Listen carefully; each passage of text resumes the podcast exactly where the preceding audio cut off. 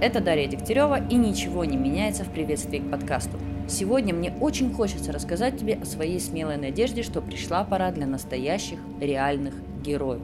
Всем уж очень приелись супергерои от Marvel и DC, ну как по мне.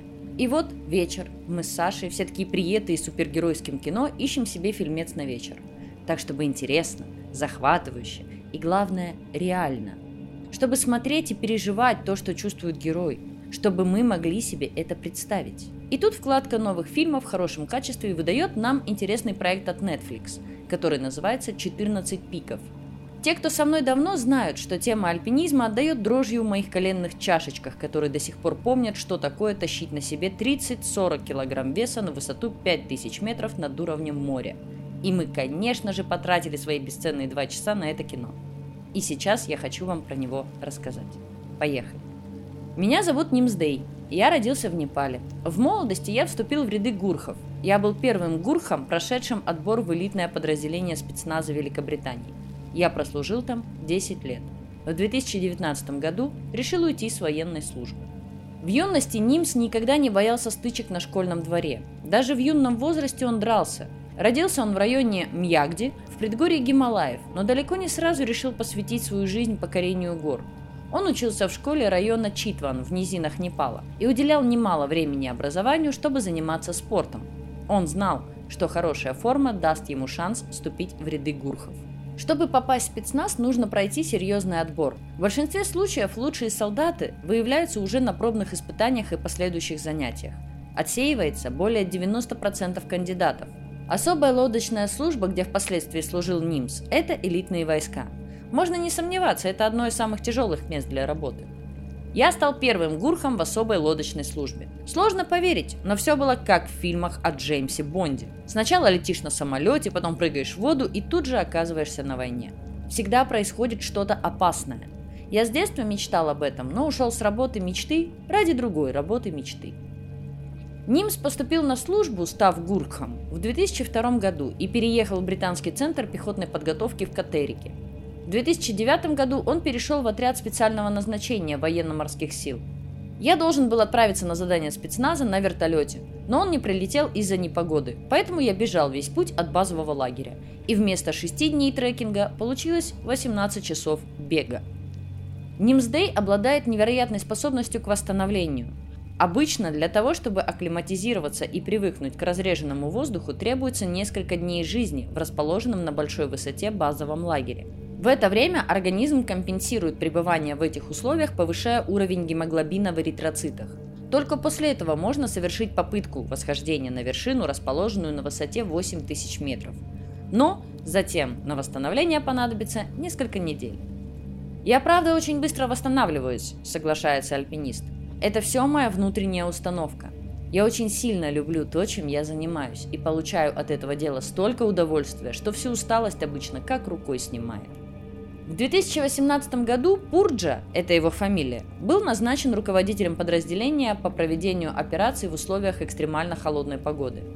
Моя работа заключалась в том, чтобы изучить новые приемы скалолазания и научить этому моих коллег-операторов, объясняет Нимс.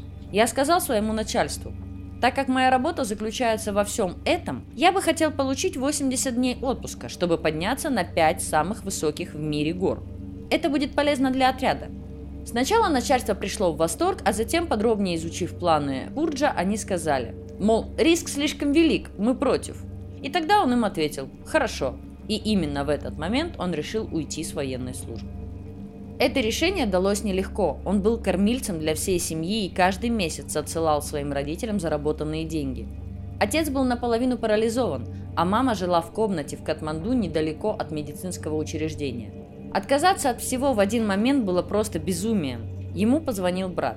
Он сказал, что ни один гурх еще не покидал службу сам. То есть он был первым. Еще он спросил, неужели ты готов пожертвовать пенсией, до которой оставалось всего ничего? В общем, он был в ярости и не разговаривал с Нимсом потом еще два месяца. Пурджа не пользовался кошками до 29 лет. Маленький оф-топ Кошки – это приспособление для того, чтобы ходить по леднику, по льду и по мерзлому снегу. Но в 2012 году впервые поднялся на высоту 6119 метров, не имея никакого альпинистского опыта. Это была гора Лабучи-Восточная. Два года спустя в его личном списке достижений появился первый восьмитысячник – гора Дхаулагири. Так он открыл свое естественное место силы – в горах, на огромной высоте. Я поднялся на эту вершину за 14 дней без какой-либо акклиматизации и шел первым 70% маршрута, рассказывает Пурджа.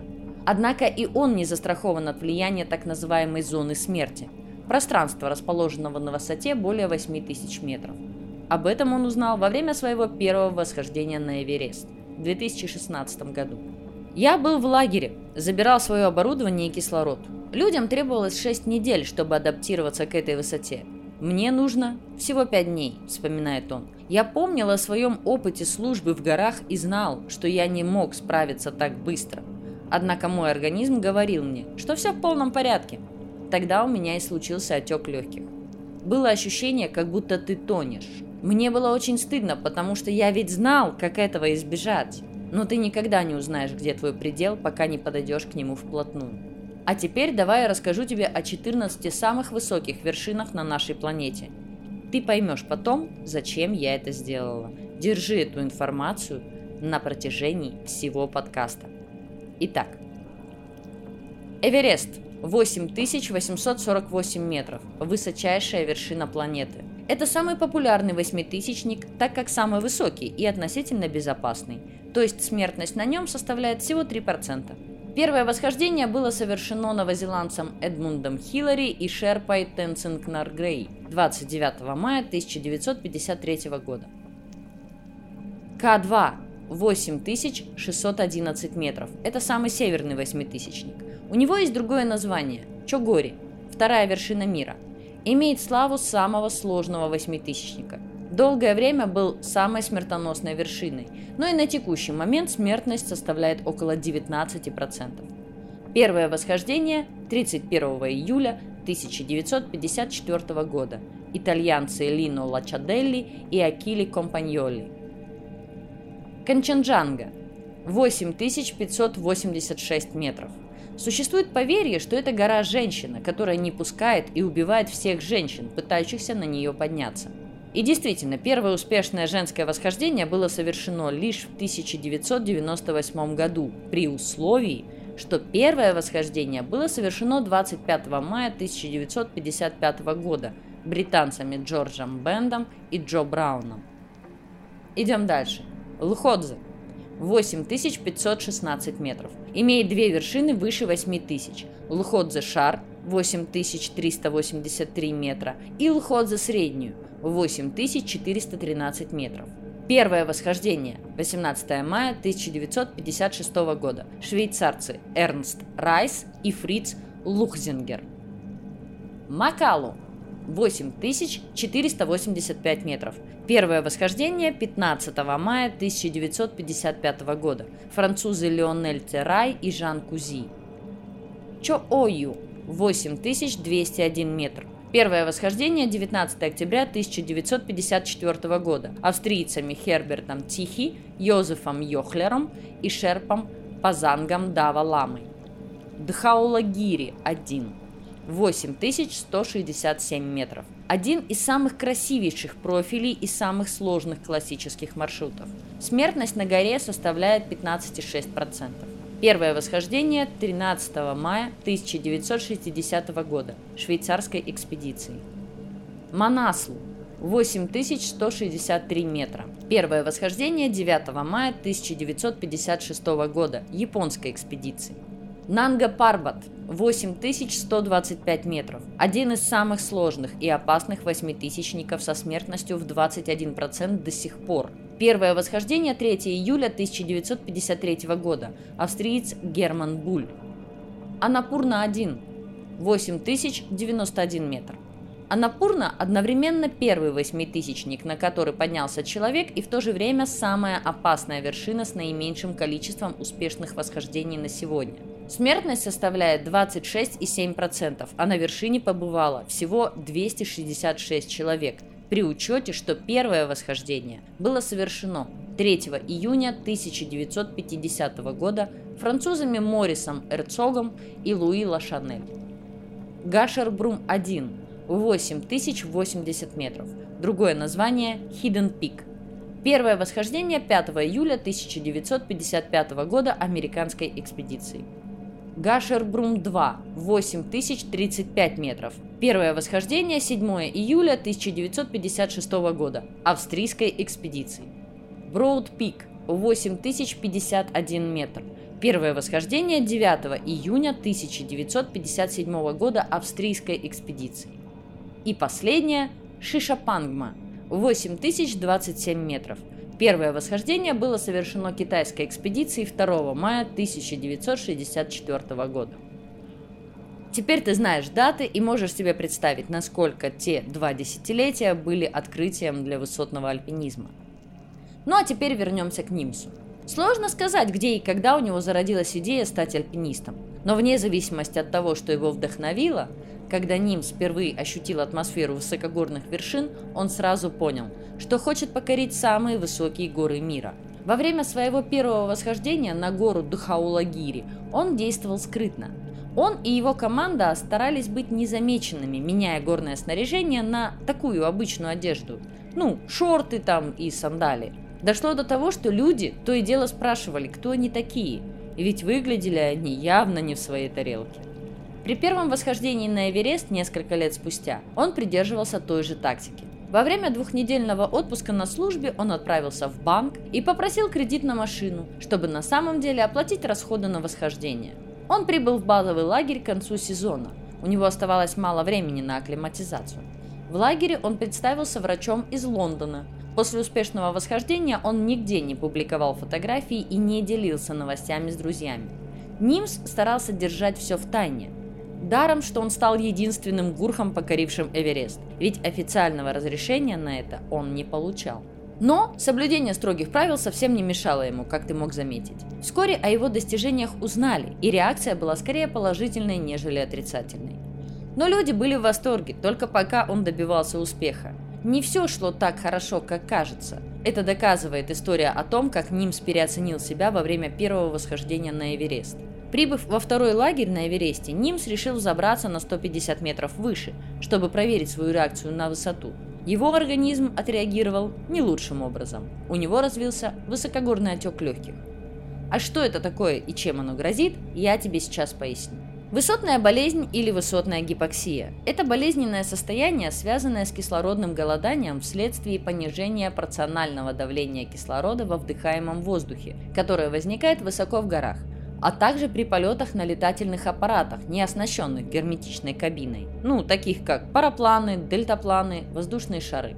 Эта болезнь может развиться, начиная примерно с 2000 метров и выше. Разновидностью высотной болезни является горная болезнь, в возникновении которой наряду с недостатком кислорода играют роль и такие добавочные факторы, как физическое утомление, охлаждение, обезвоживание организма, ультрафиолетовое излучение, тяжелые погодные условия, резкие перепады температур в течение дня и так далее и тому подобное. Но основным патологическим фактором горной болезни является гипоксия. В своем профессиональном сленге горную болезнь русские альпинисты чаще всего называют просто горняшка. Высокогорный отек легких. На фоне тяжелых форм острой горной болезни, а иногда внезапно, могут развиться застойные явления крови в малом круге кровообращения и отек легких, а также острая сердечная недостаточность. Симптомы высокогорного отека легких, как правило, проявляются на второй-третий день пребывания на большой высоте. Из капилляров легких выходит жидкость, которая попадает в просвет альвеол, мешает газообмену. В результате гипоксия усиливается и заболевание прогрессирует. Если не принять меры, то от первого проявления симптомов до смерти от удушья могут пройти считанные часы. Его развитию способствуют перенесенные ранее заболевания органов дыхания и кровообращения – хроническая или острая инфекция дыхательных путей. Например, ангина, бронхит, пневмония, хронические гнойные стоматологические заболевания. Также чрезмерные нагрузки, выполняемые прежде, чем наступила устойчивая адаптация. Высотный отек легких из всех специфических для гор заболеваний является наиболее частой причиной смерти.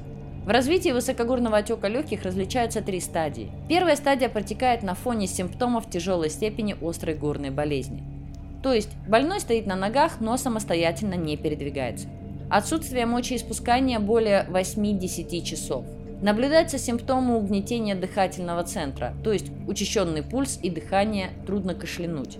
Озноб, лихорадка, кожа влажная, бледная, цианоз, то есть синюшные ногти, губы, нос, уши. Для отека легких также характерны следующие специфические симптомы. Сухое покашливание, соднение в горле, жалобы на сдавливание ниже грудины, загрудинные боли.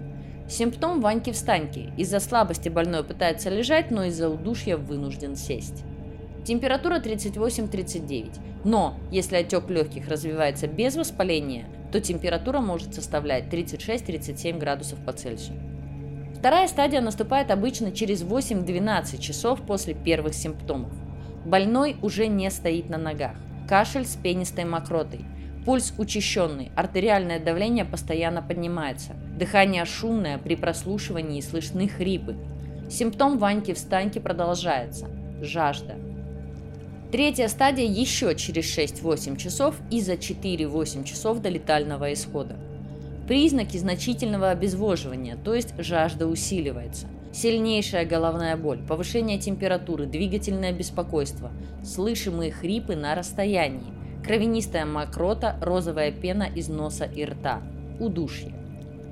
Без надлежащего лечения происходят падение давления, коллапс, кома, остановка сердца. Ну что, теперь ты знаешь, как определить у себя или у других отек легких и будете умницами на высоте от 2000 метров над уровнем моря. Нельзя забывать, что большая высота несет с собой серьезные опасности. Не говоря о таких рисках, как падение со скалы, схождение снега и льда, ведь это вполне вероятно. Само пребывание в горах – это очень опасно. Людям не обойтись без кислорода в воздухе, и чем выше ты поднимаешься, тем его меньше. В базовом лагере ты вдыхаешь на 50% меньше кислорода, чем на уровне моря. На вершине твое тело и мозг получают 33% от привычного объема кислорода. Для восхождения на высоту 8000 метров нужно обладать большой уверенностью в себе, но чтобы выжить, нельзя быть излишне самонадеянным. В любых решениях, которые принимаются на такой высоте, следует учитывать немало тонкостей. Здесь не бывает ничего просто безопасного или небезопасного. Альпинисты чаще говорят «меньше риска» и «немного более высокая степень риска».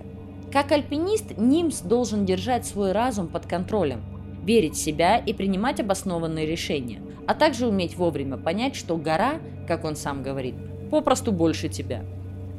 Когда он получил свой урок, слишком быстро совершив подъем при первой попытке, это был скорее не шаг назад, а всего лишь часть пути. Проверка. Думаю, главное здесь – хорошо знать свое тело и свои возможности. Четко понимать, на что ты способен, а на что нет, говорит он. Это фундамент, от которого нужно отталкиваться.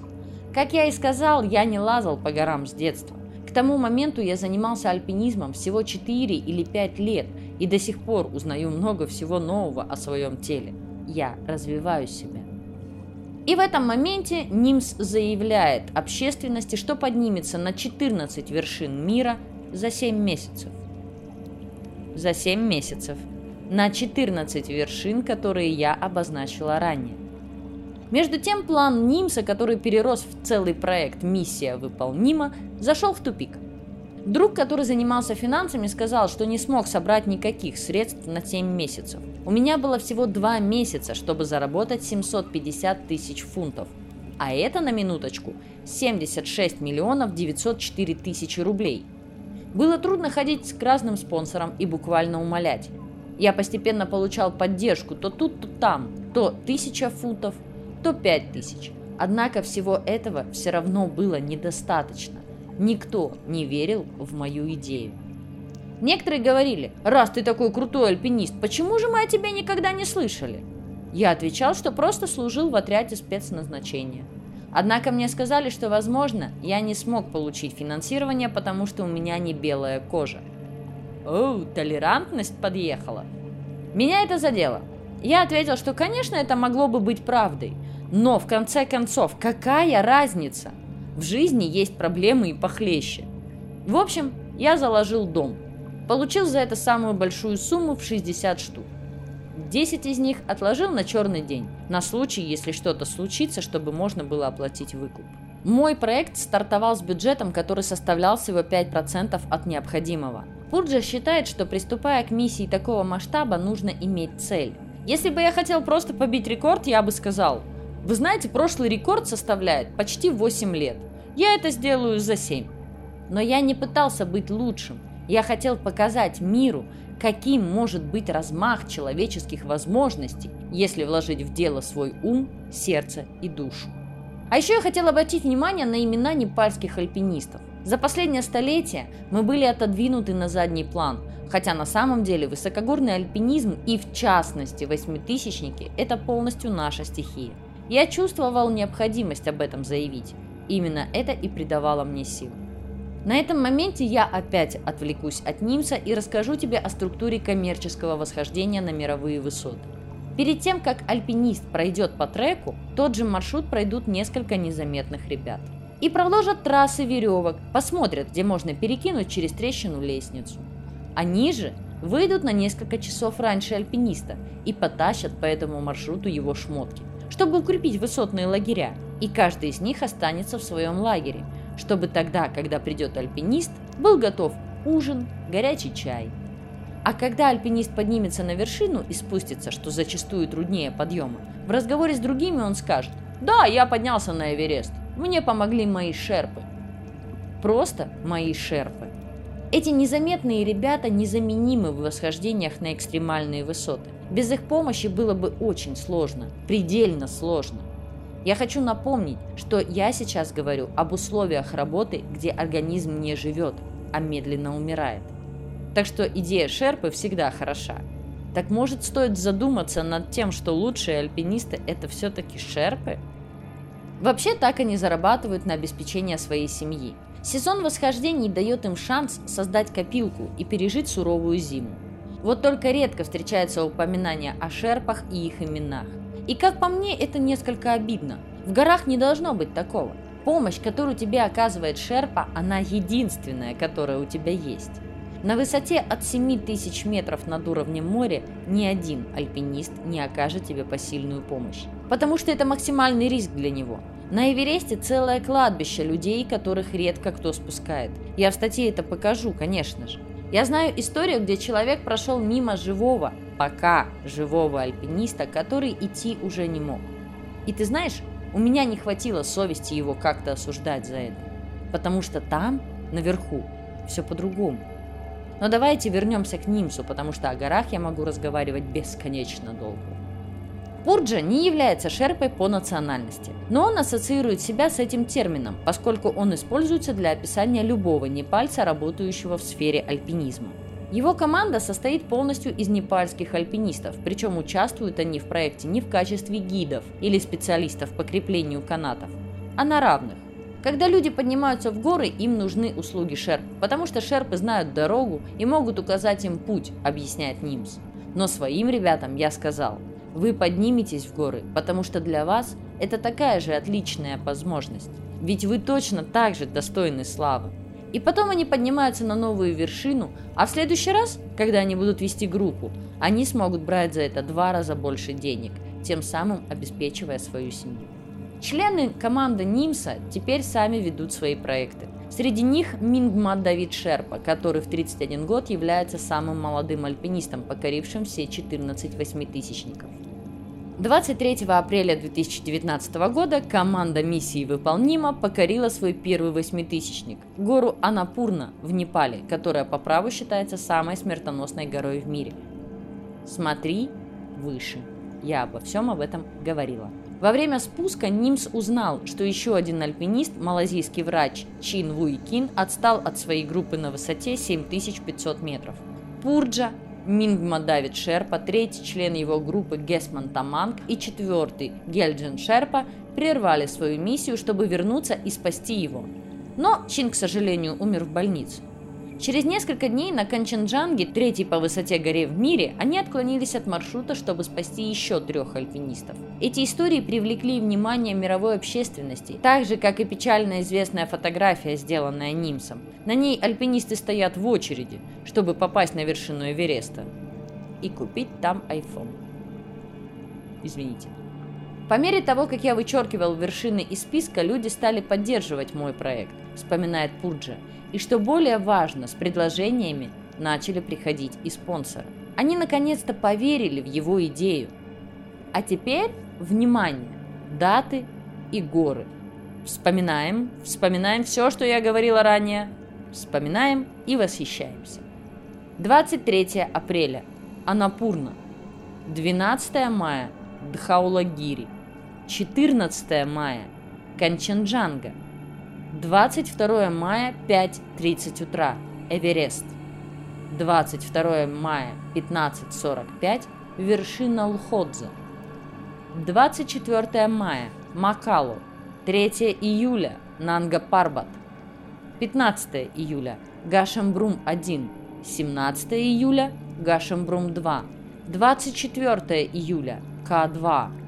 26 июля – Броуд Пик, 23 сентября – Чоою, 27 сентября – Манаслу и 29 октября – Шишапангма. Это даты, когда этот человек стоял на вершинах 14 мировых пиков. Ты осознаешь, что профессиональному альпинисту нужно около 2-3 недель на восхождение одной вершины в этом списке. А теперь еще раз. Эверест 22 мая, 5.30 утра. Луходзе. Тот же день. 15.45. Тот же день. Я вам в статье покажу, что это за горы и как они выглядят. А теперь условия, которые пришлись на выполнение этой задачи. Он спустил человека с 8 тысяч, который не мог сам передвигаться. Это такая редкость. Потому что когда альпинист отходит на один шаг с маршрута, это риск собой. Помогать другому, который недееспособен, это максимальный риск с собой. То есть была ситуация, где он просидел рядом с человеком, который был без сознания, всю ночь. Всю ночь в зоне смерти. В попытке дождаться кислорода от четвертого высотного лагеря, пока тот человек не умер. И так и не дождавшись этой помощи, Нимс начал спускаться и схватил кислородное голодание в перемешку с галлюцинациями и упадком сил. И в этот момент он наткнулся на блуждающего альпиниста, который потерялся. И спустил его. Он спустил его. Кислородное голодание, и он спустил человека. Ты просто прими это в своем мозгу. Уложи человечность в своей душе. Он помогал как мог. Всем, кому это было нужно – несмотря на жесткий тайминг миссии, на то, что он заложил дом. Он рисковал собой, зная, что в случае провала его миссии его семья останется без дома. Возможно, кто-то из вас скажет, Господи, но это же ужасно. Но насколько нужно обладать большой душой и человечностью, чтобы это делать? Потому что там страшно. Ребята, там страшно. Мне было страшно на пяти тысячах. А как же восемь тысяч? Семь тысяч, зона смерти. Горы негостеприимны. Горы никак на тебя не смотрят. Предыдущий рекорд составлял 7 лет, 10 месяцев и 6 дней. Но Пурджа планировал уложиться в 7 месяцев, а в итоге ему потребовалось всего 6 месяцев и 6 дней. Затем подоспела и критика от горных туристов, которые раскритиковали его из-за использования дополнительного кислорода. Я пользуюсь кислородом только после лагеря четвертого, то есть последней остановкой перед броском к вершине. Я взбираюсь, устанавливаю канаты, и все это без кислорода, отвечает на критику Пурджа. Люди говорили, мол, Нимсу дались Непальские горы, потому что он мог добраться до базового лагеря на вертолете. Я ответил, хорошо, пускай так и взошел на все пакистанские горы без всяких вертолетов, перебравшись из одного базового лагеря в другой всего за 23 дня. На все 5 восьмитысячников. Я ведь не против критики. Если кто-нибудь побьет мой рекорд, я первым пожму ему руки. Но я не люблю пустословия. До недавнего времени никто не обращал внимания на скорость восхождения. Экспедиции могли занимать месяцы, ведь альпинистам необходимо было акклиматизироваться в условиях большой высоты. Но в последнее время скорость набирает обороты. Нимс не был первым человеком, который решил соревноваться в этом плане. Следуя его примеру, другие альпинисты начали спать дома в компрессионных камерах, чтобы моделировать условия недостатка кислорода, а другие стали попросту тяжелее и чаще тренироваться. И хотя Нимс не использует ни одну из этих методик, он по-прежнему демонстрирует невероятную способность справляться с большими высотами и быстро восстанавливаться. Я вообще свято уверена, что это отдельная аномалия именно его организма, потому что это действительно невозможно. В эпоху Инстаграм заметно изменилась точка зрения, с которой мы следим за профессиональными искателями приключений. Теперь человек стремится не покорить природу, а наладить с ней связь. Это скорее опыт, а не достижение. В наши дни альпинисты чаще прикрепляют к фото в Инстаграм длинный текст о том, как этот опыт изменил их, чем просто говорят «Мы сделали это! Мы покорили эту гору!» Когда люди узнают, что ты гурк, они думают, что Эверест стоит у тебя на заднем дворе. У нас есть отличная репутация выносливых спортивных парней, говорит Нимс. И если ты не можешь забраться на Эверест, люди будут плевать тебе в лицо. Я соответствую этой репутации. Я знал, на что способен. Поэтому со своей командой отправился навешивать перила для восхождения на К2. В тот сезон мы открыли маршрут не только для всей команды, но и для всех желающих забраться на вершину. После этого я вернулся в Катманду со своей командой. Мы как следует отпраздновали. Затем снова вернулись, я поднялся на Эверест, поднялся на Лходзе и Макалу, первую, четвертую и пятую по высоте вершины за пять дней – с учетом двух праздничных вечеров в Намче-базар. И тогда я понял, у меня еще есть силы. Я начал мыслить масштабнее, потому что только когда ты доказываешь себе, на что способен, ты начинаешь мечтать о новом. Я должен быть сам уверен в себе, ведь никто не верил в меня, когда я собрался покорить 14 вершин. У меня не было финансирования, я сам за себя болел. Кроме меня, никто не верил в эту затею. Это и вдохновляло.